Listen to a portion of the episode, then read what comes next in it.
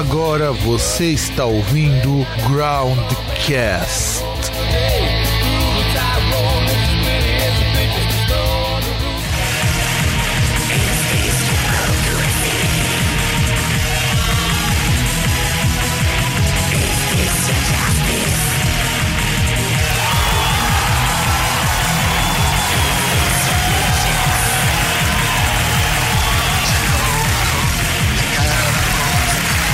Estamos mais uma vez com o programa Groundcast depois de um coma de quase um ano. Então deixa eu apresentar para vocês novamente. Eu me chamo Fábio e conto aqui com a digníssima presença do meu irmão Fernando e que não fraturou uma vértebra, então por isso eu tô aqui. e com a mais digníssima presença ainda do daquele que é o homem mais velho do mundo, César. E eu tô feliz. Bom, não fraturei uma vértebra, não tenho o dinheiro do Neymar, mas pelo menos não vou é, ser o sonho aí, no caso, ou o pesadelo do Galvão Bueno, como vai ser o Neymar que fraturou, fraturou uma vértebra. Pois é, né, gente? A gente ficou um tempão fora, aconteceu a Copa do Mundo, ou está acontecendo, depende de quando você ouvir este programa.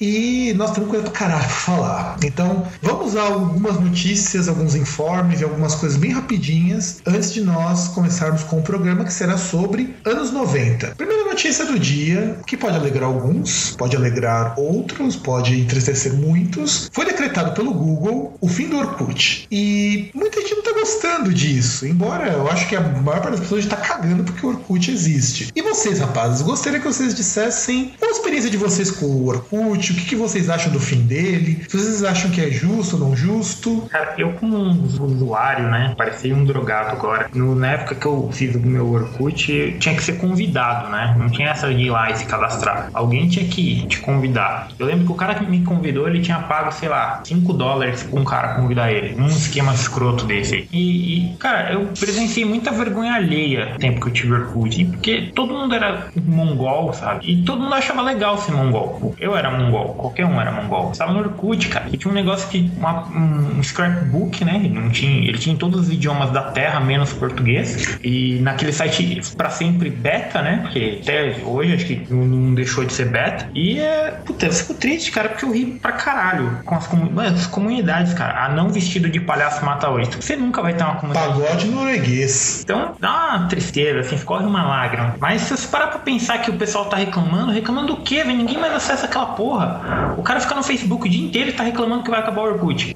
Meu, não tem sentido nenhum. Continua na, no Facebook, que você já tá no Facebook, você não usa mais Orkut. Se você tiver, você acessa ele de vez em nunca. Então, em vez de reclamar, na verdade, em vez de ficar postando no Facebook que você não gosta do fim do Orkut, que eu acho bem escroto isso, você reclamar numa rede social que a outra rede social tá acabando, acho que você tem muitas outras coisas melhores pra fazer da vida, ou não. Mas se você tá chateado com isso, você faz o seguinte: você abre seu Orkut antigo e você printa todas as telas de, de scrapbook, de, de depoimento, né? Testimonial, não lembro mais o nome que era aquilo, comunidades que você participa, você printa todas, cara. E se você souber um, um programa de edição gráfica, sei lá, um Photoshop e tal, você pode dar uma tratada nelas e se você manjar de, sei lá, né, HTML, Dreamweaver, essas bosta toda aí, você monta o seu próprio Orkut na sua casa. Bom, eu, eu acho assim, o Orkut, meu, em primeiro lugar é uma sacada. Se não fosse o Orkut rede social, Orkut seria só um nome escroto que um pai deu pro filho. Porque Não, é o nome então, do por criador do favor, é um nome escroto que o pai deu pro filho. Não, mas aí é, aí é que tá. Seria só isso. Mas não. É o- Alemão, velho. Alemão tem nome escroto. Não, mas o cara não é alemão, sei lá de onde que é aquele maluco. O maior cara de mexicano que ele tem, porra. Mexicano cruzado com, sei lá, com chinês, velho. Essa foi Eu, forte. eu- eu hein? imaginei um, um, um chinesinho de bigode com chapelão, cara. Na boa. E um caneco de chopp de um da, da, da Oktoberfest. Olha, o Orkut, eu lembro de muita coisa interessante. O Orkut, agora falando sério, dentro do possível, lógico, o Orkut era legal pra conhecer coisas, incluindo pessoas. Então, assim, muita informação você conseguia pegar nas comunidades. Coisa que o Facebook não consegue hoje. Hoje os grupos, assim, são. É muito difícil você organizar um grupo legal pra debater sobre qualquer assunto. Mas, por outro lado, é uma rede que tá me- mesmo fadada a morrer por uma série de motivos. E nenhum deles é culpa do usuário. Quem que nunca tirou uma foto escrota no Orkut? Cara, a época que a gente começou com o Orkut, ele só aceitava 12 fotos cara, por álbum. Cara, o Orkut é tipo é, a cidade de Detroit no mundo virtual, cara.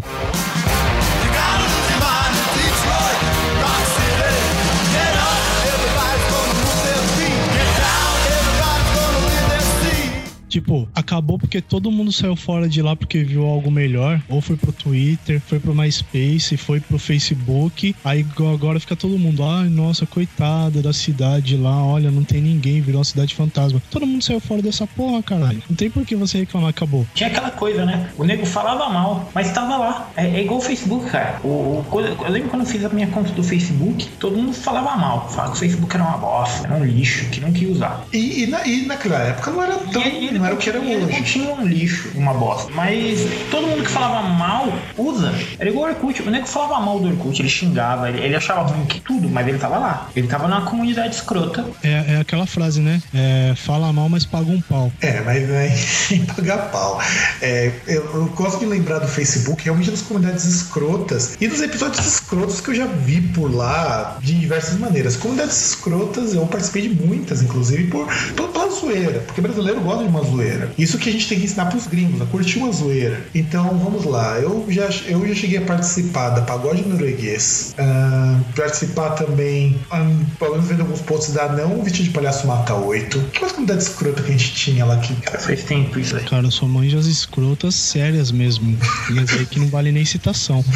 Vale, lógico que vale. O programa também é escroto. Você lembra o cara que pôs na letra do Faroeste Caboclo o nome da unidade, cara? Que Lembro. eu não sei que bug que deu no, no Orkut que o cara conseguiu pôr a letra do Faroeste Caboclo inteira no nome da comunidade. Que aí eu, eu, acho, eu acho só que o problema do, do Orkut é que ele não, ele não fez parcerias com, com as empresas certas, né? O Facebook já foi lá, fez parceria com a NSA, com o governo dos Estados Unidos. Então, por isso, os caras se mantêm, né? Acho que o Orkut tinha que ter feito com, com empresas no mesmo nível dele, né? Ele era um site beta e tinha que ter feito parcerias com empresas dignas de terem parcerias. Dolly, acho que era digno.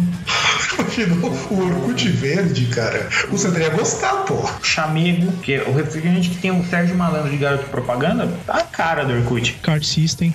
Car System, TechPix. Na época não existia TechPix, ou existia não Nossa, jeito que- mas verdade, Tinha alguma coisa similar a TechPix. Aqueles programas da Polishop sempre tinham produtos estranhos. Eu acho que eles deviam fazer parcerias com essas empresas, tipo a B Shaker. Isso é uma parceria, cara. É, é no mesmo nível do- do- da rede social. Você ia ver como não dar certo. Verdade. Não, olha, e dos, dos tempos do Facebook, eu lembro que eu também entrei com Do Orkut. O que faz muito tempo, acho que foi em 2002, 2001, não lembro exatamente. Foi logo que eu ganhei meu primeiro computador, gente, que eu fiz uma conta no Orkut porque me convidaram. E assim, no começo não dava muita bola, não. Eu comecei a visitar mais porque eu entrava em comunidades relativamente sérias, comunidades de música. Acreditem, elas eram muito mais sérias do que é, qualquer outro lugar onde eu tenha frequentado futuramente. E era interessante porque dava pra aprender muita coisa ali. Eu conheci muita banda, conheci muita gente ali no meio. Isso ajudou, tá, de certo modo, até é, eu pensar no que, que eu poderia fazer hum, muito antes do, do Groundcast existir, muito antes de eu pensar em ter um site sobre música que eu escrevesse alguma coisa sobre música. Que é assim que eu acabei conhecendo muita gente também, pelo que eu postava. E o, engra- e o engraçado, para não dizer outra coisa, é que as discussões no Facebook elas se tornaram uma coisa muito mais espinhosa do que era no Orkut. No Orkut você não viu o arranca-rabo que você vê hoje no Facebook. Porque é real time, né? É Muito mais. Sim, o do, o do Orkut não. O Orkut é estilo de fórum, então é muito mais devagar a comunicação. Olha, olha que coisa engraçada, a gente falando de comunicação de Orkut, ele é devagar, né, cara? Não, e, a- e, e as conexões eram mais lentas também. É bem lembrado, cara. E aí você mandava o Skype pra pessoa e você ficava fudidaço que ela não respondia na hora. E quando alguém aceitava um depoimento que não era pra aceitar? Nossa, esse era o melhor. O, o depoimento em si, ele já era um negócio meio foda, porque era uma falsidade da porra. Mas um negócio que eu, re- realmente era legal é porque você sempre era sexy pros seus amigos, mesmo que você só tivesse amigos homens. Nossa, isso era verdade. Sempre, você sempre era sexy, sempre era legal, divertido. Todo mundo te dava nota, cara. Pode ser era homem, se era mulher, se era, sei lá, qualquer outra coisa. Não, mas o pior é que, tipo, mesmo assim, o, o cara ele tinha um monte de amiga mulher, que seja. Aquelas minas que, tipo, o cara era o friend zone forever, mas o cara era 100% sexy no, no Orkut, tá ligado? Porque no Orkut o cara era o melhor do mundo, velho. Na vida real todo mundo é o Clark Kent. No Orkut você era o Superman, velho. Verdade, todos éramos fodas, né? No Orkut, verdade. No Orkut você sempre ia ser sexy, cara. Não importa quão escrotas fossem as suas fotos, você sempre ia ser sexy.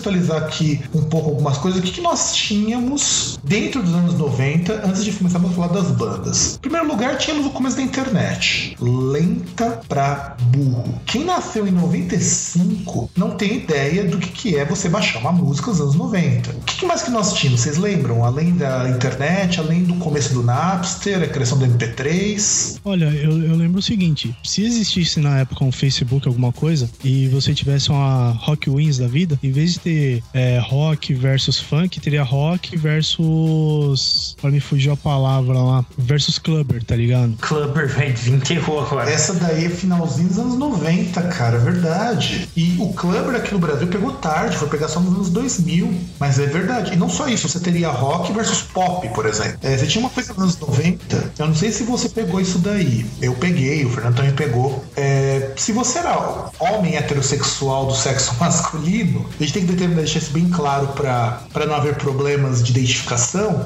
Se você curtisse pop, você era viado. Ah, mas ainda é. Na- não, não, hoje não. Hoje você consegue. Ah, então você tá ouvindo pop escondido. Eu nunca escondi que eu via pop, cara. Nunca mesmo. Pô, o cara é gaúcho. E o que acontecia nos anos 90? Você tinha muito essa coisa, era muito marcado rock para menininho e pop para menininha. E foi quebrando isso também ao longo dos anos 90. Foi quebrando e foi assim mudando, porque nos 90 você não tinha muito disso. Nos anos 80 você tinha assim, pop e rock eram duas coisas bastante distintas e contrárias, e um era oposto ao outro. Nos anos 90 começou a misturar muita coisa disso também. É, o que mais que vocês lembram que a gente tinha nos anos 90, dentro do nosso contexto musical? Você tinha Fusca Zero andando na rua. Cara, o- foi- surgiu o plano real, cara. 90, ó, 20 anos do plano real, tá? Que a gente vê isso. E, e isso pra nós foi importante porque foi uma época que as coisas começaram a chegar aqui. Eu, eu caguei pra isso porque eu não entendia, mas pra quem acho que trabalhava na época foi importante. Não havia acesso, né? A gente, no Brasil, a gente tinha muito atraso em certas Mas coisas. nós chegamos a pegar notas de cruzeiros. É, nós pegamos. Eu acho que o,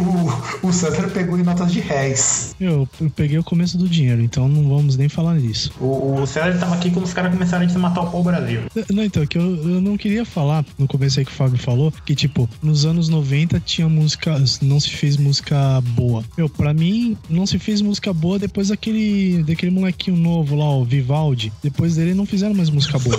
Ah, é, na época era uma criança, né? Um menino. Grande Vivaldi. É, era um menino, né? Na, da época, né? Um Então, molecote aí.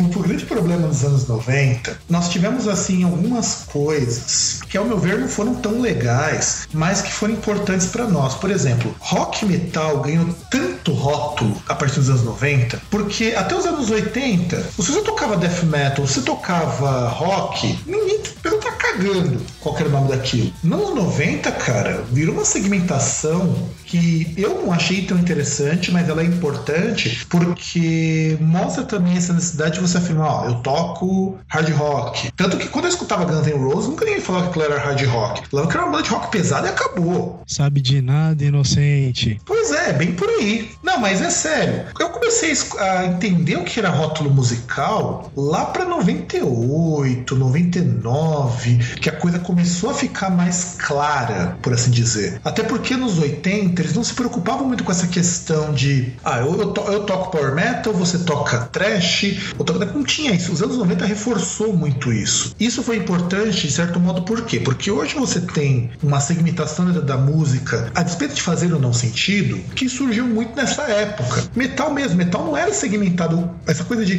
de eu ter folk metal, de eu ter melodic death, modern trash, groove metal e todas essas coisas aí não existiam antes. Mesmo você tivesse bandas que a sonoridade até pudesse ser classificada como alguma coisa. Cara, na verdade eu não sei porque o pessoal fala que não teve música boa, porque acho que em questão de músicos, o- os anos 90 deram muitos músicos bons, cara. Por mais que as pessoas falem, ah, mas aí tinha o Black Sabbath, eu tô falando bom de tocar bem. Se você pegar, por exemplo, nos anos 90 que você tem o Testament, os caras eram acima da média, comparado com todo mundo que tinha. Você tem um Pantera, cara, que os músicos Que é eram de 80 e muito pouco, mas ficou, vai, conhecido em 90 e 83. Alguma coisinha aí. Que tocavam super bem, sabe? O, o nível técnico das bandas melhorou muito nos anos 90. Não, eu não, não tô classificando criatividade ou composição. O nível técnico melhorou. Você, você começou a ter pessoas que tocam muito melhor. Começou a ter coisas mais bem gravadas, mais bem feitas. Você falar que os anos 90 não teve música boa, cara, você tá negligenciando uma geração de músicos excelentes que tocam até hoje.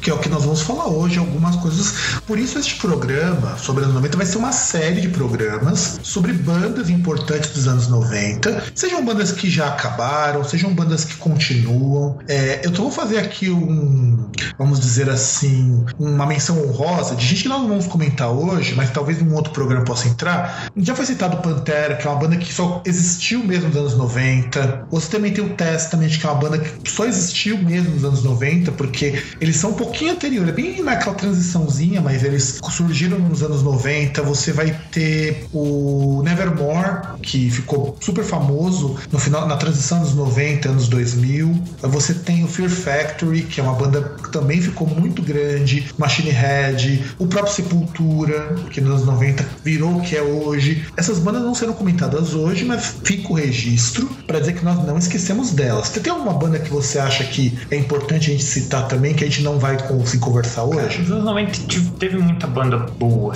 O, que já tinha surgido nos anos 80, mas nos anos 90 ficou conhecido. Então a gente pode pegar o Carcass, que é de 87, mas ficou famoso nos anos 90 por causa do Hurtwork. Na Palm Death, quando teve aquela separou, que o Lee Dorhan fez o Cathedral. Então nos anos 90 que você realmente conheceu o trabalho dele, até porque você não tinha internet, você não tinha esse acesso que você tem hoje, né? Você ganha conhecimento de bandas como o Entombed, que até então eram conhecidas simplesmente na Suécia. O, independente de quando tenham surgido, a gente não tá debatendo datas, porque a gente tá música dos anos 90, né? Então você tem muita banda antes dos anos 90 que ficou famosa nos anos 90, e você tem muita banda que surgiu nos anos 90. Exato, a gente só vai estar aceitando algumas pra gente dizer que nós não esquecemos delas. E, e não tem como deixar de falar de até de coisas um pouco mais, mais extremas, assim, então que a gente pega o Dark Throne, que é realmente conhecido nos 90, porque tem aquela segunda onda de black metal, que é o norueguês, que é dos anos 90 pra frente, que é onde você também Dimmu Borgir, Emperor, que são relevantes pros anos 90 e tem como você dizer que não, não teve coisas boas. Teve em muitos estilos em muitos países até.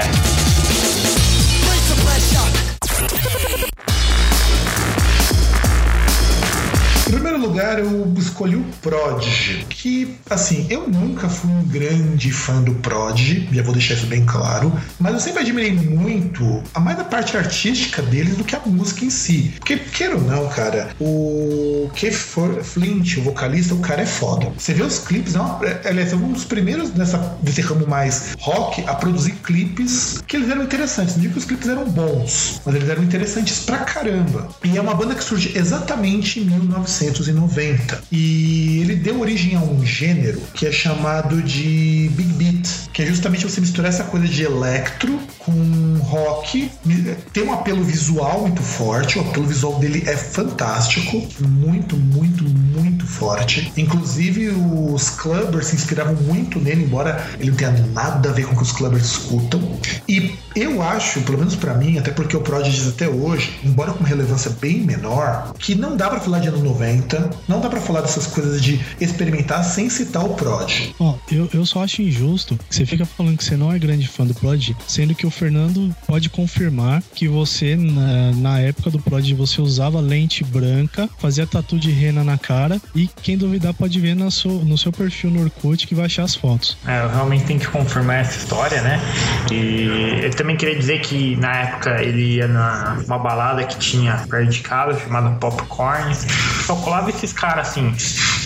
Não, não queria, né? Pôr desse jeito, mas já que o César deu o gancho. Não, cara, eu nunca frequentei esses lugares, cara. Eu não tinha nem idade pra isso. Era engraçado, meus amigos até frequentavam, mas eu, como era cagão, lá não vou porque os caras não vão deixar entrar menor de idade. E, pessoal, Identidade falsa. Pois é, né? Parece que você nunca foi um fora da lei. Não, tô fora da lei outras coisas, não nisso. Aliás, se- sem contar que era uma época que dava pra você fazer identidade falsa simplesmente autenticando uma Xerox de, de RG, uma Xerox preto e branco. Voltando aqui falar um pouco sobre o Prodigy, é, o nome do Prod, eu fui pesquisar pesquisar, porque eu não sabia de onde que veio isso. Eu achei que era um nome qualquer, mas não, ele tem até um sentido até interessante. Ele veio. É, você conhece, vocês conhecem o Moog? Um tipo de. Acho que era teclado Moog, eu não lembro exatamente que tipo de instrumento que era. Um dos primeiros instrumentos elétricos populares, que se fazia música de 8 bits, alguma coisa assim. Nem sabia que existia, pra te falar a verdade. Existe, é um instrumento famosíssimo, o Moog. E o primeiro, um dos instrumentos que o fundador do Prod tinha era um Moog chamado Moog Prod.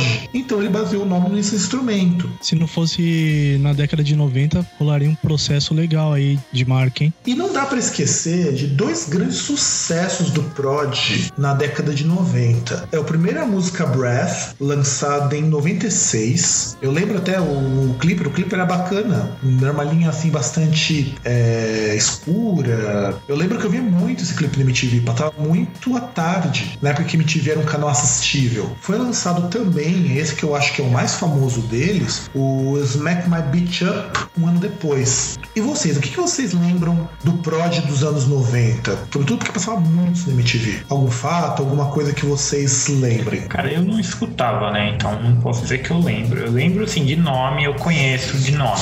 Não é estranho, né? Não é que nem hoje que surge coisa que eu nem imagino que existe. O prod eu sabia que existia e sabia até que eles tocavam. Eu, eu só não ouvia. Então, na verdade, eu acho que um, um, um artista ele fica, ele acho que pode ser considerado grande quando ele é conhecido por gente que não escuta o que ele faz. Ou mostra que você, você chegou num nível de fama, tipo, ok, você realmente é conhecido. A partir do momento que o cara que não curte esse estilo sabe que a banda existe, porque ela realmente chega num, num patamar respeitável. É o famoso viral agora. Não, e não chega nem a ser viral. É, é o fato de que você muitas vezes, poxa, eu como falei, eu nunca fui um grande fã do Prod. De verdade, nunca fui um grande, um grande fã. É, hoje talvez eu até escutaria um pouco mais, mas na época eu não me ligava muito em qualquer coisa que fosse muito eletrônica, mas eu achava interessante os clipes. E mais do que eu ouvia falar do Prod do que necessariamente da banda. O cara, ele, o vocalista, o, o Keith Flint, ele era muito famoso, por exemplo, por ele e o pessoal da banda no oxigênio no meio do show para aguentar a performance. Eu lembro que você tinha passado na MTV, perto dos anos 2000, falando que ele levava sempre um balão de oxigênio, um para cada integrante da banda, para eles aguentarem um show. É, só acho que na citação você esqueceu, porque assim, é, essas duas músicas que você citou são todas do. Acho que é o primeiro disco do Prodigy, né? O The Fat of the Land. Tipo que pareça, não. É uma de cada disco. Eu pesquisei, eu também pensei que era do mesmo disco, mas eu fui ver, eles foram lançados com uma diferença de um ano. Então, mas depois foram lançadas no mesmo disco aqui no Brasil. Ah, é verdade. The, the Fat of the Land. E, e até eu acho assim, eu acho que a mais famosa é que assim, você não vai ligar o nome à pessoa, mas eu acho que a música mais famosa deles é Mindfields, que você vai lembrar como aquela musiquinha que você via no Passo ou Repassa, naquelas provas lá de cama de gato e tal.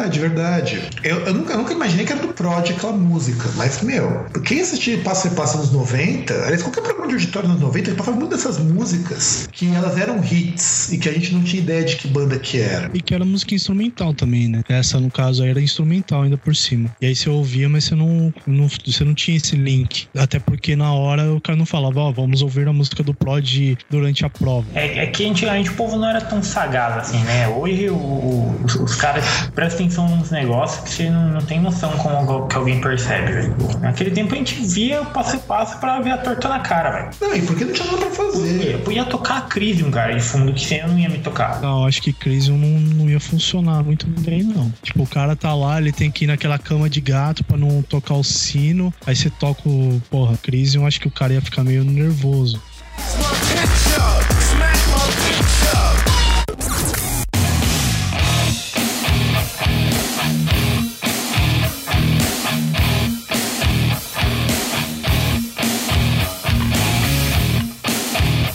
tem muito assim, o que a gente falar que talvez não caia no óbvio, mas vale a pena comentar. Em primeiro lugar, o Alice in Chains. O engraçado da Alice in Chains é que é uma banda de 87. Só que o primeiro disco é lançado em 1990 pela Columbia Records. E existia uma coisa nos 90 que ela era interessante. A Columbia Records, eles pertenciam a um outro grupo que era grande também, vou lembrar agora qual. E era comum assim, bandas que estavam começando serem lançadas por selos de companhias grandes, selos menores, e se desse certo, essas companhias pegavam essas bandas pro cast delas. Foi assim com o Nirvana, foi assim com o Pearl Jam, foi assim com o Soundgarden. E o Alice in Chains, ele lança o facelift em 1990, ó, bem no começo, quando o grunge estava estourando no mundo todo. Nos Estados Unidos estourou em 87 o grunge, mas no resto do mundo vou chegar em 1990. E o primeiro grande single que todo mundo conhece é a música Man the Box.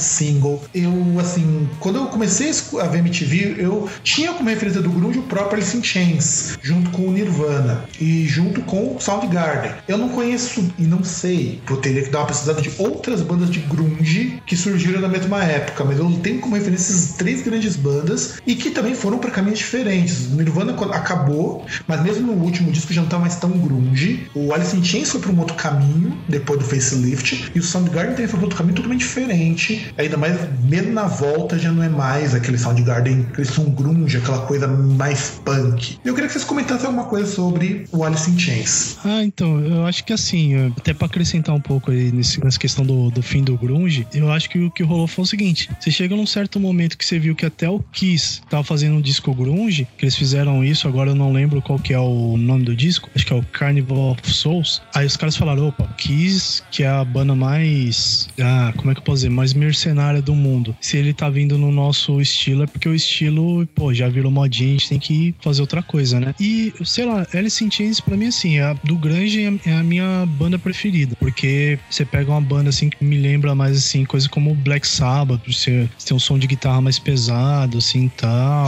Mais marcado também. No caso Alice in Chains, ele é muito mais grave do que o Nirvana. Sim, com certeza. E não tem viadagens como o Rape Me, tá ligado? O cara não tem essas ideias de gay, tá ligado? Ah, cara, Alice Chains fica até difícil de falar. É, tipo, eu não consigo falar um álbum ruim do Alice Chains. Ah, eu consigo. Os últimos álbuns com o, o primeiro vocalista, eles eram bem ruinzinhos, cara. Eles não chegam a ser ruins. É, eu acho que é tudo dentro do contexto. assim. O, o cara já tava muito louco já. Já tava na- nas brisas dele de querer ter uma overdose. E acabou conseguindo. Pô, é, é óbvio que isso refletiu no trabalho do cara. A, a gente não, não tem nunca como saber isso, mas eu fico imaginando a, a situação na banda, assim, o clima na banda, como não tava antes do cara morrer. Não, e detalhe, o cara foi morrer em 2002, mas em 96 a banda já tava uma porcaria. Ele, assim, eu até comparo essa situação do, do Lane Staley com o Phil Anselmo. O Phil Anselmo tava numa época que ele também tava bebendo, matando poder mais, tava usando muita droga na época do Pantera, e isso também acabou gerando um desgaste que você pega o último disco do Pantera, apesar de ser um disco que eu gosto pra caramba, é um disco muito fraco. Assim como o acústico MTV Alice in Chains é uma bosta. E eu gosto dos discos acústicos que o MTV lançava naquela época. Sabe assim, não, não tem como dizer que os caras têm um álbum ruim, assim, dentro do contexto, a situação que a banda estava, é, você, não, você não tinha como esperar algo melhor que aquilo. É, e que é bom até porque o, o disco, assim, questão de você pegar, você vê alguma desorganização, alguma coisa do tipo, que mostra mesmo como os caras estavam meio, tipo, meio retardados, né? Mais ou menos como, sei lá, você vê o. Tipo, pensar aqui numa referência boa. Tipo, é, é algo justificável. Igual, por exemplo, você pega o Saint Anger lá do, do Metallica. Você ouve lá, você fala, porra, o James estava lá, um momento meio emo, quase querendo se matar ou querendo chorar toda hora. O Lars, não sei porquê, foi querer começar a tocar com lata souvenir em vez e bateria. Os caras tocam, os caras tocam guitarra com tira corda e coloca arame, tá ligado? Não sei. Você fala, porra, não tem como sair algo melhor. É, então dentro do contexto do Metallica na época foi aquilo e hum, não- o cara que esperou coisa melhor, ele já sabia que não ia ter. Não, eu não vejo assim, porque por causa do seguinte, é, é um cara só, né? Porque o eles, assim como aconteceu, diferente do que aconteceu com o Pantera, que a banda acabou de vez por conta disso, o Alice in Chains ainda persistiu e a banda ficou boa. Depois que o cara morreu, eles ficaram um tempo sem tocar e voltou. Que até o Phil Anselmo cantou um tempo no Pantera, no- depois que ele saiu do Pantera, ele tinha cantado um tempo no Alice in Chains, depois colocando um vocalista que é muito bom, muito bom. Lançou um disco fenomenal, assim, muito fora do tudo que eles já fizeram, mas assim, um disco muito bacana. Mas se você parar pra pensar que o vocalista que eles acharam canta muito parecido com o vocalista original. Então eu acho que não tem como você dizer, ah, era um cara só. Era um cara só. E que quando foi arrumar um outro vocalista, os caras fizeram questão de achar um cara que cantasse parecido. É, mas eu acho que é, foi bem aquele negócio pra você pegar por conta da identidade da banda, né? Tudo bem, tem gente que já ouvi gente comentando falando, ah, o Lenny Stanley morreu, então não tem como, não vai ser a mesma coisa, né? Ou tipo assim, ah, não existe mais porque o cara morreu. E realmente eles fizeram um bom, assim, eles lançaram dois discos depois e tem um lá que assim, você pega são as músicas que eu mais ouvi assim nos últimos dois, três anos. Tem umas duas que são desse desse penúltimo disco deles, que foi um negócio muito bom. E o último que eles lançaram agora também que mantém o mesmo nível. E que, aliás, é uma coisa irônica, né? Uh, ano passado, nós tivemos uma leva de discos ruins, cara, lançados na mesma época, e esse do Alice in Chains se salvou. Porque eu lembro que nessa mesma época tinha saído o novo do Megadeth também. Cara, mas o novo do Megadeth nunca vai ser bom. Ele nem lançou o novo, mas eu já sei que vai ser ruim. Não, mas o novo do Megadeth você tem que, assim, eu, eu já comentei, se eu não me engano, a gente deve ter comentado no, no num dos últimos podcasts que a gente lançou. A melhor música do último disco do Megadeth foi a cover do, do Finn Lizzy, porque Finn Lizzy é muito foda. Não tinha como ficar ruim, né? Não, e, e Thin Lizzy é uma das mais bandas mais subestimadas do hard rock, cara. É uma banda que fornece músicas pros outros fazerem sucesso.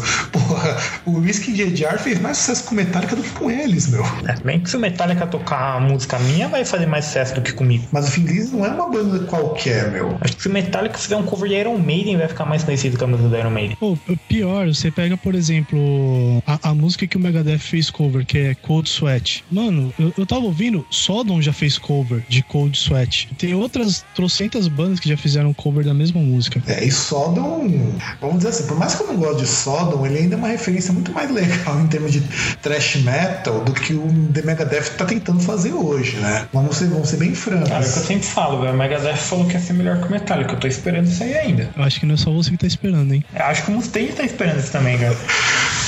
Não, porque ele falou que ia fazer uma banda melhor que Metallica. Tá todo mundo esperando isso aí ainda. Eu tô esperando uma banda, antes de tudo. Porque assim, eu acho o Megadeth engraçado, né? O Megadeth é uma banda dos anos 80 que viveu na sombra do Metallica durante quase 20 anos. Hoje não vive mais na sombra do Metallica porque o Metallica tá num outro patamar. O Dave Mustaine não aprende a fazer disco. Os melhores discos que ele fez na carreira dele são discos de uma fase em que ele tinha acabado de se, se das drogas e tinha achado uma formação muito boa, mas que não chega perto de nenhum disco do Metallica anos 90, cara. Mesmo o Load, que é um disco assim bastante é, execrável na época, e hoje o pessoal tá vendo que não é tão ruim assim, era um disco que contava com uma produção melhor, contava assim com algo que o Megadeth nunca teve, que é músicas que poderiam agradar qualquer pessoa, mesmo de fora do meio metal. O Metallica não, não tá no patamar que tá hoje, que conquistou muito graças aos anos 80 e 90, e eles nunca precisaram ter músicos ultra, hiper, mega fudidos, cara. O Lars tocando em, la- em lata de souvenir,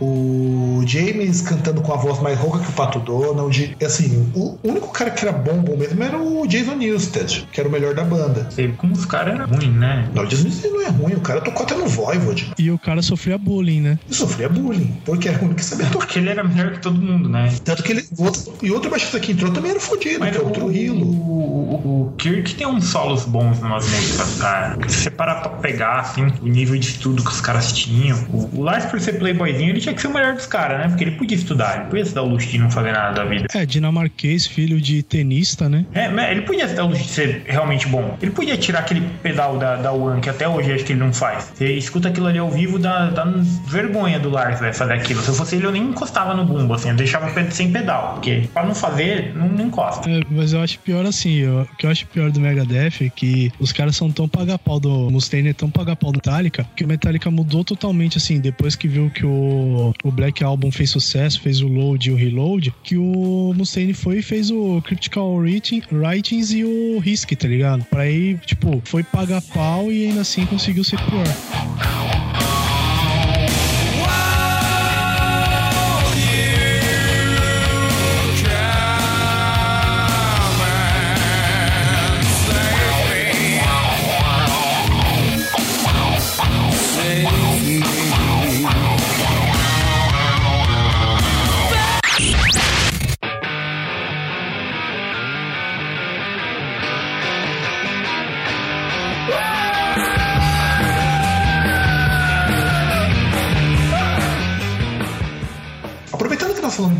Começo com o Alice in Chains, é, vamos também citar outro grande grupo. Esse vale até conversar um pouquinho mais, porque acredito que todo mundo nos anos 90 acompanhou até mais do que o Alice in Chains, que foi o Pearl Jam. Pearl Jam também começa em 1990, a partir de uma outra banda de rock alternativo chamada Green River. E quando aconteceu o grunge, foi dada a ideia dos caras de mudar o estilo. O Green River acabou antes de lançar um disco, parece, pelo que eu andei lendo, e eles voltaram pro Jam. E, o, e, o, e eles conseguiram uma coisa que é muito interessante. Todo mundo em Deus, ó. Nossa, o Nirvana, a maior banda do momento, a maior banda, o caralho. O Pearl Jam vendeu mais do que o Nirvana na mesma época. Lembrando que nós tínhamos nessa época já o acu... Não lembro se já tinha um acústico do Nirvana, mas já tinha dois discos do Nirvana que estavam relativamente bem. E o primeiro disco do Pearl Jam vendeu mais do que todos os discos do Nirvana. Isso que eu achei assim, uma coisa que precisa ser pontuada. A maior banda do grunge é o Pearl Jam. Ponto. O ápice de banda, de produção de banda do grunge foi o Pearl Jam. Até porque muito do Soundgarden é, que o Soundgarden colocou só viria a fazer sucesso com o final do grunge, ou com o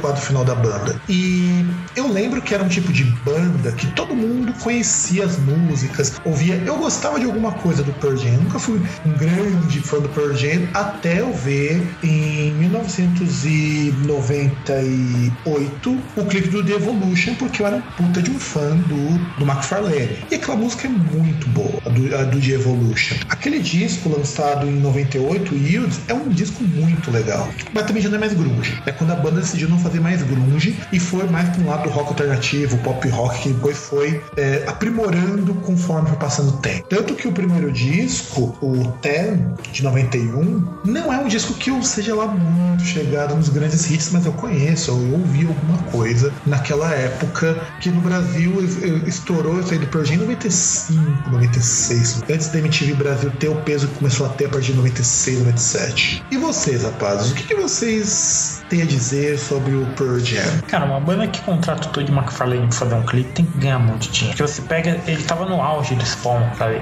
Puta, assim, onde os caras chegaram, sabe? E o engraçado é que na mesma época que o que o SG Earth tava despontando também, que mais pra frente o SG Earth foi, foi fazer uma capa com o Todd McFarlane também. Tá, então você tem uma noção do onde, onde os caras chegaram, sabe? O Todd McFarlane que tava na capa, não é qualquer um. É, é um cara que, pra quem é desenhista, pra quem é quadrinista, pra quem gosta de quadrinhos, é, o cara é referência. Não tem como dizer que não é, não tem como dizer que ele não é bom. Você pode não gostar do estilo dele, mas ele, ele é referência para qualquer um que se proponha a, a fazer quadrinhos. É, até pelo estilo dele, pelo jeito de narração dele, que é realmente fantástico. Então, você pega o auge do Todd McFarlane, Spawn, 98, 97, 90, 95 e 98, é, mais ou menos. Spawn tá estourando, sabe? Tô... Imagina quanto que não cobrava, sabe? E, e você ter o cacife de, tipo, de chegar na gravadora e, e ter um clipe pelo McFarlane. Então, isso mostra onde os caras chegaram, mostra a relevância que eles têm. É, por causa de não ter internet que nem se tem hoje, o Brasil chegou um pouco atrasado no Pearl Né? Então a gente ouvia essas coisas alguns anos depois. Mas eu lembro a primeira vez que eles fizeram um show aqui, lotou, nego na loucura para comprar ingresso, porque era uma música fácil tocar em rádio, independente de quando era grunge, quando mudou, Jam sempre foi fácil de tocar na rádio, foi acessível. Diferente do, do Alice in Chains, que tem músicas muito boas para se tocar na rádio e tem músicas que não dariam. O, o Pearl Jam tinha mais músicas na rádio, Pearl Jam, ele aparecia mais em certos programas. Até mais do que o próprio Nirvana É, mesmo. Ele era muito mais acessível em certos pontos, talvez pela mudança de estilo na, na época, mas eles eram era, era uma banda mais acessível, era uma banda mais fácil de ouvir em um lugar. Então, eles têm a relevância deles, bem que hoje eu, eu nem sei mais como que a banda tá, mas nos anos 90 eles fizeram muito sucesso e dificilmente alguém que ouvisse MTV não ia conhecer.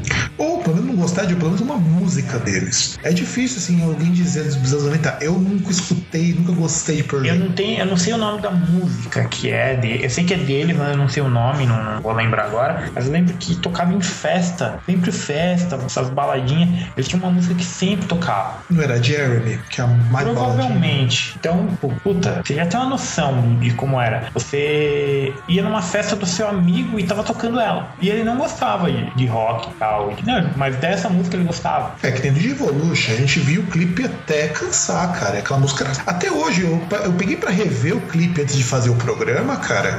E eu vejo que, poxa, ainda é fantástica aquela música. A despeito de eu não ser assim, um cara que acompanha muito a carreira do Pearl Jam, até porque só esse disco mesmo me chamou a atenção. É, é assim, é um caso que eu acho que vale muito a pena a gente lembrar que anos 90, sem Pearl Jam não é anos 90, não dá. E não é uma banda ruim, pelo contrário. Então, o que eu acho interessante, eu- não vou lembrar aqui o ano exato pra dar conferência, mas duas coisas assim que são muito boas que eu lembro bem dos anos 90. Um foi um- uma performance do Pearl Jam junto com o Neil Young no VMA. tocando Keep on Rock on the Free World. Aliás, foi a primeira vez que eu tô em contato com o Niang foi por causa, foi por causa dessa parceria. Eu achei algo assim muito engraçado. Eu não conhecia o Niang até essa época. E tem uma outra coisa do Pearl Jam também, mas eu acho que já foi depois, já virando pro ano 2000, que foi aquela briga que eles tiveram, é, que eles tiveram culhões de, de brigar com a empresa que fornecia aquelas caixinhas de CD. Porque era uma empresa só nos Estados Unidos que fazia aquilo e, tipo assim, os caras enchiam o rabo de grana porque os caras detinham 100% do mercado e vendiam caro pra caramba. Que tanto que até o Pearl Jam começou a, tipo,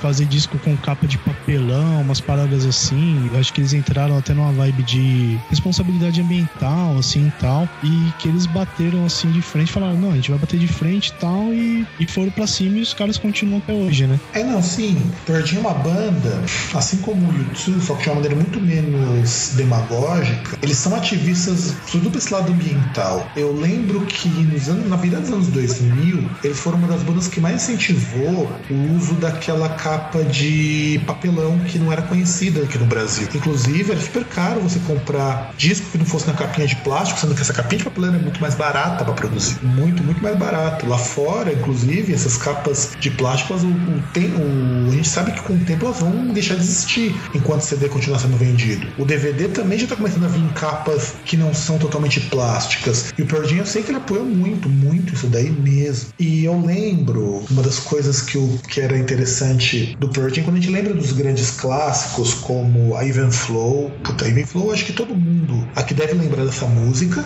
Se você está ouvindo o programa e não sabe do que estamos falando, é porque você provavelmente nasceu depois de 1995. Já, deixo, já vou deixar isso claro. Even Flow, é, Black, que são duas músicas muito conhecidas, e a Jeremy, que eu já citei, que é uma música sobre bullying. Que, se eu não me engano, ela foi até utilizada, e me corrijam se eu estiver falando bobagem, que eu não vou ter tempo de pesquisar agora. Ela foi usada no Tiros em Columbine, essa música, muito tempo depois, para falar sobre a questão do bullying, porque é uma questão de um cara que se mata porque ele é rejeitado na escola. Isso em 1991, quando não se discutia isso em lugar nenhum no mundo. Então, o grunge levantava um pouco disso também, mas não era da forma como a gente tem hoje. E pior que é foda porque assim, a- até porque você vê a letra assim, você vê o vídeo, que eles representavam o quê? Que era o moleque que ia lá e ele se matava no meio da sala de aula, né? Que pelo que parece foi um fato real. Sim, É a parece. história do moleque lá que se matou, que se matou na sala de aula. Então, parece que essa música, inclusive o nome Jeremy é o nome desse menino que se matou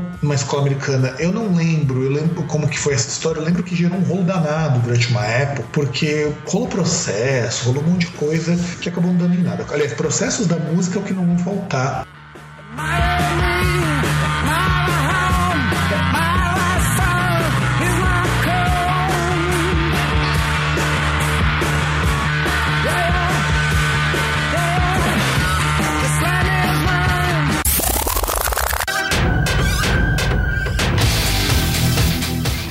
falar de um grupo que o César gosta e que eu acho uma merda, mas que é muito relevante nos anos 90. Relevante até demais. Vindo da Alemanha, cantando em alemão, não que eles sejam exclusividade nisso, mas foi o primeiro grupo a aparecer para os não alemães cantando assim, que é o Rammstein. Oh, calma aí. Pensei que você ia falar de banda que eu gostei pra caramba. Pensei que você ia falar do Los Colorados. Ah. Du, du hast, du hast mich. Du, du hast,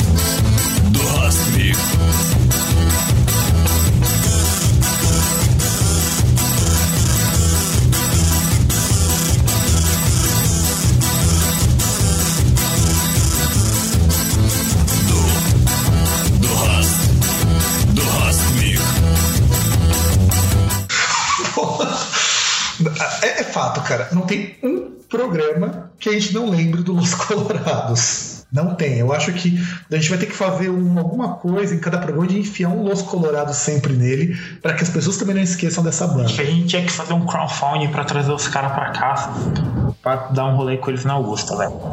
Eu também sou favorável a isso. Bem, já que falamos do Rammstein, lembrando do excelente cover do Los Colorados para do Rast. O Rammstein, eu pensava que a banda era mais antiga quando eu fui pesquisar, mas eu descobri que eles são de 94. E o Rammstein, ele pertence a um movimento na Alemanha. É, se eu falo, se eu pronunciar de forma incorreta, foda-se, porque eu não sei pronunciar alemão, é o Neudorsch que seria o novo hard rock em alemão. É, é um movimento de um monte de banda na Alemanha que começou a valorizar certas características. Primeiro, os grupos do Neuharsh, eles são grupos de música voltada mais para o metal, são músicos que utilizam muito de música eletrônica, uma vez que a Alemanha é um grande expoente da música eletrônica. Muito do que nós conhecemos de música eletrônica nasceu lá. Eles dão um apelo muito grande à língua alemã, então vocês vão ser leva de bandas que cantam em alemão. E dessas bandas, o Rammstein foi quem mais se destacou. Numa época você tinha o Wolf, você tinha o. No finalzinho dos anos 90, teve o Megahertz, é, se vocês procurarem por metal industrial alemão, vocês vão achar que existe um período que tudo começou a ficar parecido com o Rammstein. E o Rammstein, a despeito de que para nós Rammstein só existe a partir de 2000, na Europa ele já fazia um puta sucesso. Na Europa ele já era muito famoso. Você via entrevista de músicos citando Rammstein. O André Matos citava muito Rammstein, porque ele morou um tempão na Alemanha, ele ficava muito tempo na Alemanha e ele escutava isso. E europeu pirou quando escutou os caras faz, cantando uma música é, de metal com um eletrônico que era diferente do Prod, era diferente do Ministry, era diferente do, do Wolf mesmo, era diferente do, do Qual Chamber, diferente do Rob Zombie, era diferente de tudo isso pessoal. Era mais pesado e era mais dançante também. Tanto que por muito tempo eles, se, eles chamavam a si mesmos de dance metal. Independente de eles não terem nada a ver com dance ali, mas eles chamavam a si mesmos de dance metal. E por isso que eu falo, anos 90 não tem também como não lembrar do Rammstein, a despeito de que pra gente o Rammstein só passou a existir lá pros anos de 2004, 2005 mais ou menos, se eu não estou enganado. Eles têm tocado com o Kiss aqui, em 99, a abertura do show, onde foram vaiados. Eu, eu fico triste porque era pra eu ter ido nesse show, eu, eu lembro a época assim, eu ia lá fazer Senai, receber uma graninha, Aí tinha o show do Kiss no final de semana. No fim de semana seguinte tinha o show do Metallica. E aí eu vi assim, falei, porra, não vai dar pra ir e tal, não sei o que, né? Aí chega alguém e fala, pô, mas lógico que dá, a gente recebeu uma graninha e tal, vai lá no banco. Aí fui ver lá e tinha grana. Aí eu não fui no show do Kiss, mas fui no show do Metallica, que foi uma semana depois. E que foi muito legal porque teve o Sepultura abrindo, né? É, na, na, qual, na qual sabotaram o som do Sepultura. Mas eles sabotaram porque quando fizeram a turnê, assim, a turnê, se não me engano, foi em Porto Alegre, Curitiba e depois São Paulo. O sabotaram o show aqui em São Paulo porque lá no sul terminava o show do Metallica e os caras já começavam a gritar Sepultura. Porque eu, no, no começo, assim, era alguns dos primeiros shows com o Derek Green e, tipo, eles destruíram em todos os shows. E ainda assim, com o som zoado, eles destruíram. E é, o, eu acho que o Sepultura sempre deu uma colecionada de, de inimigos, assim, né? Porque o Sepultura teve problema com o Sodom também, né? E essa é uma treta dos anos 90. E eu lembro que tinha uma entrevista com o Max na época. E ninguém quase nem conhecia Sodom, na verdade. Aqui no Brasil, na Europa ele é famoso pra E cacete. eles iam abrir o show do Sodom na Alemanha. E aí o Sepultura acabou de tocar e foi, sei lá, 70% da galera embora. E o pessoal do Sodom ficou fudidaço e, e falou várias. Eu lembro que o Max deu uma entrevista e era tão relevante o Sodom pra ele que ele chegou, ah, a gente perguntaram como que tava sendo a turnê, como que tava sendo tocar na Europa. Falou, ah, a gente teve um problema aí com uma bandinha alemã, mas nada que a gente tem que se preocupar. Então você já imagina, né? Ele chamou o Sodom de bandinha alemã. Não, e é. E um caso muito en- engraçado aconteceu com o Rammstein aqui. Eu não sei por que, fizeram fazer, abrir o show do Kiss aqui, não sei por que motivo. O Kiss convidou, né? Eu acho que foi o a banda convidada do Kiss. O Kiss. Alguém do Kiss viu um show deles, ou escutou, achou animal e chamou eles pra fazer. E também. teoricamente, em termos de apresentação, o Rammstein tem muita semelhança com o Kiss. É uma puta produção de palco também. Os caras soltam fogo, soltam fogo, Tinha o lança-chamas também. tem lança-chamas, tem um cara comendo o outro no meio do pau. Aí é você que tá dizendo. Não rola mesmo, é sério. É, Eu não fui no show, então eu não sei. Rola mesmo, essa, assim, essas A única encenações. coisa que eu sei que tem uma, uma, uma brisa que o, o guitarrista, o baixista, não lembro agora, é, eu sei que um é casado com a ex-mulher do outro cara, e aí. Como quando essa mulher ficou grávida, ela ainda tava divorciando, o filho do cara tem o sobrenome do outro cara. Assim, percebe que tá uma organização perfeita, né, César? Casos de família, isso aí, hein? É, uma brisa assim. É que na verdade na Alemanha tem um- uma lei deles que quando você tá casado, por exemplo, tem um filho, no caso pra mulher, né? Porque não sei se as pessoas que escutam sabem, mas em boa parte da Europa, mulher e nada é quase a mesma coisa. Quando a mulher tá casada com um cara e mesmo que ela esteja no pedido de divórcio, se ela tiver um filho nesse período, ele fica com o sobrenome ainda do marido porque não divorciou. E o mesmo vale pra se ela tiver um filho de outro cara, mesmo casada. Assim, vamos supor que ela é, pulou a cerca e engravidou de outro cara. O filho tem que ter o sobrenome do marido, que entende por a justiça que se ela tá casada com ele, o filho é dele. Mas, mas então aí o cara tem que pagar pensão também. Não, na verdade o filho é dele, conta como dele. Não, então, mas, mas se a mina tá separando, aí ele vai ter que pagar pensão quando. É, basicamente isso, assim, por registros.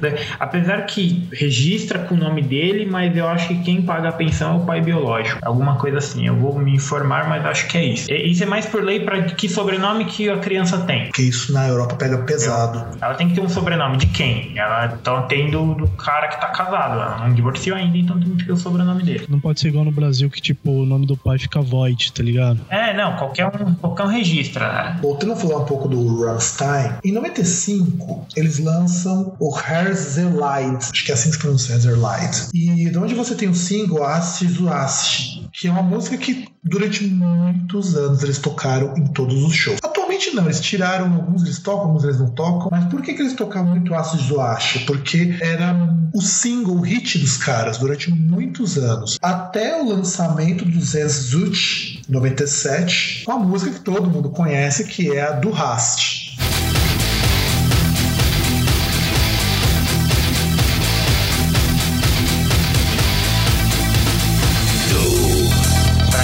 Sabe, a cultura inútil, né?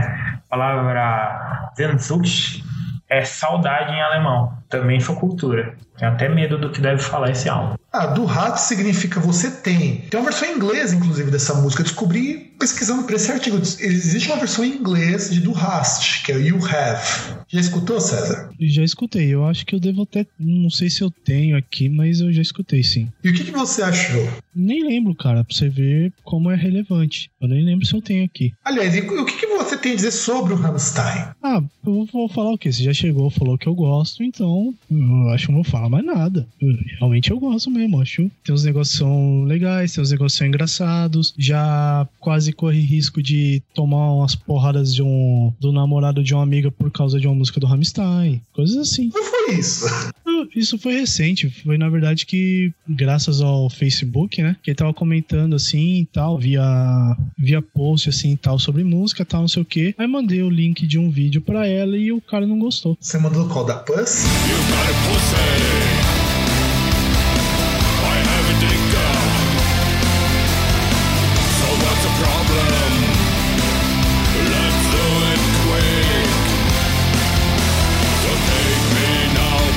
Exato. Ah, lógico, né? Uma música super família. Na verdade, eu acho que o, que o César mais gosta do Rammstein é daquele box que tem uma réplica do- dos pênis dos caras da banda. Não, nem curto. Tanto que só tem MP3. Eu não compro nada de banda nenhuma. Pra você ver como eu não curto isso. Eu não compro porque a partir nesse momento você está financeiramente vulnerável. Ah, não só por isso, mas hum, questões filosóficas eu não compro porque eu acho que música é arte e arte não se vende. Filosóficas. A, a religião dele não permite que ele compre CD. Exato. Seu pastor não permite, né? No, no teu caso, na tua igreja é o dá ou desce, né? Não, não, não tem essa. Na, na- na verdade, a igre- a igreja do, do César tem a filosofia, né? É, é goela dentro ou cu acima. Você que escolhe né, qual método melhor pra você. Du hast. Du hast mich. Du.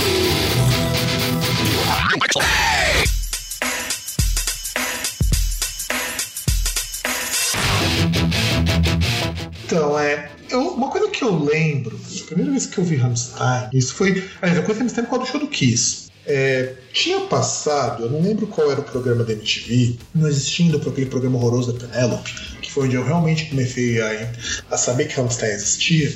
Mas lembro que eu vi aquele clipe, eu vi um clipe deles, eu tinha achado, vai caralho, que merda é essa? E assim, eu curtia pra caramba outras coisas, tipo Rob Zombie, eu achava foda pra caralho, o próprio White Zombie, eu conheci alguma coisa do Ministry, mas era bem pouquinho.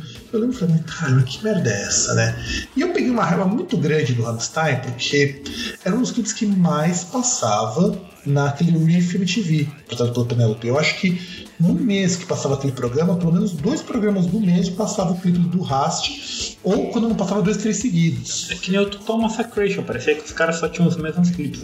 Ah, mas tinha uns vídeos deles que eram engraçados, cara. Vocês têm, que- têm que concordar. Os, os vídeos deles são vídeos até Aquele legais. vídeo que eles são todos gordões é muito legal, cara. É, então, muito louco. É, é- Qual que é o nome da música? Kine Lust. Flaca and Lust. Ó, é, é bom, é bom perguntar pro César, porque pelo menos você sabe o nome das músicas. Eu não sei. Sei que eles são todos gordões, assim, é sensacional aquele vídeo. Ou da Branca de Neve Cheirada. Só o tecladista que é magrelo. É, é- aliás, não é nem magrelo, ele é tipo o Stephen Hawking, tá ligado? É, todos os caras são gordões e com Stephen Hawking. Tem o clipe, o próprio clipe da do Rast, que é um clipe que tem uma historinha que você não entende porra nenhuma. Ou você já entendeu aquela historinha do Rast? Nunca entendi, cara. Eu não entendi aquela historinha que tem no clipe da do Rast. Tem o clipe da, da Branca de Neve Cheiradona, Que é Sony, que também é legal pra caramba. que é a Branca de Neve que escraviza os sete anões. É aquela, aquela cheira e injeta ouro. Pois é, tudo a ver, tudo a ver, veja bem, com a ideia, com a música Zone. O que eu acho assim, interessante do Rammstein, como eu falo, a despeito de eu não gostar, eu acho a banda muito ruim, assim, por N aspectos. O que inclui o fato de que você tinha nos anos 90 um grupo como o Laibach que fazia exatamente a mesma coisa antes, e o Rammstein acabou levando a fama de fazer um estilo de música daquele jeito durante 5, 6 discos. Agora, nos últimos discos, eles estão muito menos é, eletrônicos, muito menos aquela coisa que eles faziam no- nos primeiros, e estão mais metal, e eu acredito que até para poder vender um pouquinho mais. Só que o Rammstein tem uma coisa que foi copiada por outras bandas, não só em termos de estilo, que é hoje não se levar a sério. Pega qualquer foto promocional do Rammstein. Cara, não pode ser sério aquilo. Não pode. Os Cara, caras. você pega, você, pega uma, você pega uma banda que, tipo assim, o lançamento mundial do vídeo deles, do clipe deles, acontece no X vídeos, cara. Pois é. A banda lança um, um clipe no, no Xvideos. A banda faz, vai, faz uma capa de CD estilo Beach Boys, de bermudão e carregando uma prancha.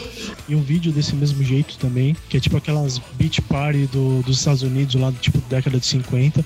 Os caras lançam um box com um alargador anal, Cara, essa- os caras realmente não se levam a sério. E isso é um lado legal pra caramba da banda, porque o grande parte do sucesso deles justamente foi por fato de ser do contra. Nos Estados Unidos, isso eu descobri no tempo que eu tive lá também, o pessoal pira ouvindo Rammstein. E os caras descem o pau nos americanos. Eu acho que é porque eles não entendem a letra. Também, pode ser por não Porque eu entender. conheço muitos alemães que não escutam Rammstein por causa das letras. As letras são pesadas. E, e só não faço, eu não vou lembrar o nome da banda agora, que tem uma, uma banda alemã que fala de, de pedofilia e ela é meio odiada assim, na Alemanha. Não vou lembrar o nome porque é um nome alemão que não, não tem como você lembrar quase nenhum nome alemão porque são todos estranhos. Mas é, é, tipo, é pesado. assim. Os caras são banidos de algumas cidades alemãs de tocar por causa das letras. É tipo aqueles nomes que de, tem 20 letras e 17 são consoantes, né? É, é bem, bem isso mesmo. Eu sei que eles são até proibidos de tocar em algumas cidades por causa da temática das letras. Então você imagina o quão pesado, não é? É, mas o Rammstein é comparável ao funk carioca, meu. Rammstein não é pra você ouvir alguma coisa assim, ah, que vai é, fazer isso ou aquilo. É pra você ouvir e dar risada, cara. Dar risada. Uma amiga minha que tá morando na Alemanha fala, meu, Rammstein toca igual funk. Em qualquer, qualquer radinho que você ligar, tá, você tá ouvindo Rammstein. E isso é interessante, porque é uma banda que tem um sucesso local, um apelo local muito forte e uma crítica também, justamente por conta do conteúdo, igualzinho no funk carioca aqui no Brasil. Talvez eles sejam até mais apelativos em termos de temática. É, que na verdade só pegando um país que nem a Alemanha, que você tem muita banda de metal que canta em alemão, né? Eles têm um, apego pelo idioma deles. Tem bastante, assim, e, e a gente que não se importa de sair da Alemanha, não. Toca só aqui. Acho que um, um grande exemplo tem de banda que canta em alemão, que faz bastante sucesso lá, é o próprio Minas Morgul. Que os shows dos caras são lotados. E quem conhece? Ah, você não precisa chegar tanto. Você tem o Let's Instance. O Latin Stan faz muito sucesso, o Sansastral faz muito sucesso, e são caras que cantam em alemão. E que simplesmente porque querem. Então, Eles têm muito essa de, putz, vou cantar em alemão, vou fazer músicas em alemão. Você tem muitas bandas de, de metal alemãs que em algum álbum tem uma música em alemão. Eles prezam muito isso, cara. E eu acho isso realmente interessante, porque eles prezam realmente o idioma deles.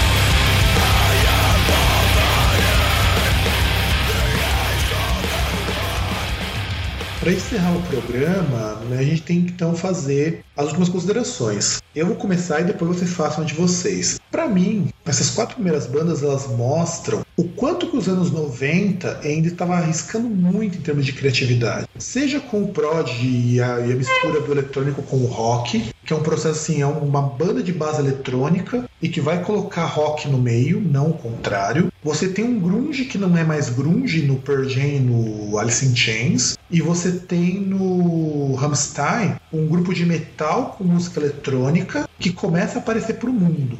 Ah, cara, é, elas têm suas devidas importâncias. E eu acho que o- até o Rammstein ser vaiado foi algo bom pra mostrar não só pra banda, mas pra música no Brasil em geral, como o povo ainda não estava preparado para essas coisas e precisava de um amadurecimento musical em cima do que já era conhecido. E eu acredito que essas bandas todas elas deram um pouco disso pro fã brasileiro, né? Já não falo mais em parâmetro mundial. Elas contribuíram pro fã brasileiro amadurecer um pouco mais musicalmente, aceitar outras coisas. Que a gente ainda tava vindo daquela coisa de que o cara que ouvia metal só ouvia metal. E ele não podia ouvir. O cara que ouvia rock, ele só ouvia rock. É, então, tendo bandas assim, elas foram a base para você construir esse intercâmbio musical que teve nos anos 2000. Você poder ouvir algo completamente diferente daquilo e passar para outro e transitar entre estilos, que é o que contribuiu para você ter muita coisa que você tem hoje. É verdade, bastante interessante ter isso aí que o Fernando falou, que eu lembro bem até questão de colega assim de, de escola tal, que era um, que você tinha a década de 90 era uma época que, por exemplo, se você ouvia um creator, apontavam para você se você ouvisse, se estivesse curtindo uma música do Dead Kennedys, que dirá você pegar sons assim completamente diferentes. E você pega assim alguns artistas aí que, bom, que pelo menos é, possibilitaram essa transição, essa mistura, essa orgia aí que a gente tem atualmente. E mais uma vez você vê que tipo, pô, eu acho que o Ramstein ele deveria chegar e dar graças a Deus se gostou do Brasil. Agradecer aí o André Matos, que, que se não fosse por ele, eles nunca tinham voltado pro Brasil. E não se esqueçam de comentar se vocês gostaram do programa, é, compartilhar com seus amigos, é, dizer pra gente quais bandas dos anos 90 que vocês acham que é relevante irmos para um próximo programa, que não vai ser tão cedo, mas a gente vai produzir outros programas sobre os anos 90, porque tem muita coisa para falar. É, aproveite também e curta a nossa página para acompanhar as nossas atualizações. Acompanhe as entrevistas que nós fazemos, tem muita coisa legal aqui no blog. Se você quiser mandar um e-mail para a gente, você manda para contato@groundcast.com.br. E é isso aí, espero vocês no nosso próximo programa.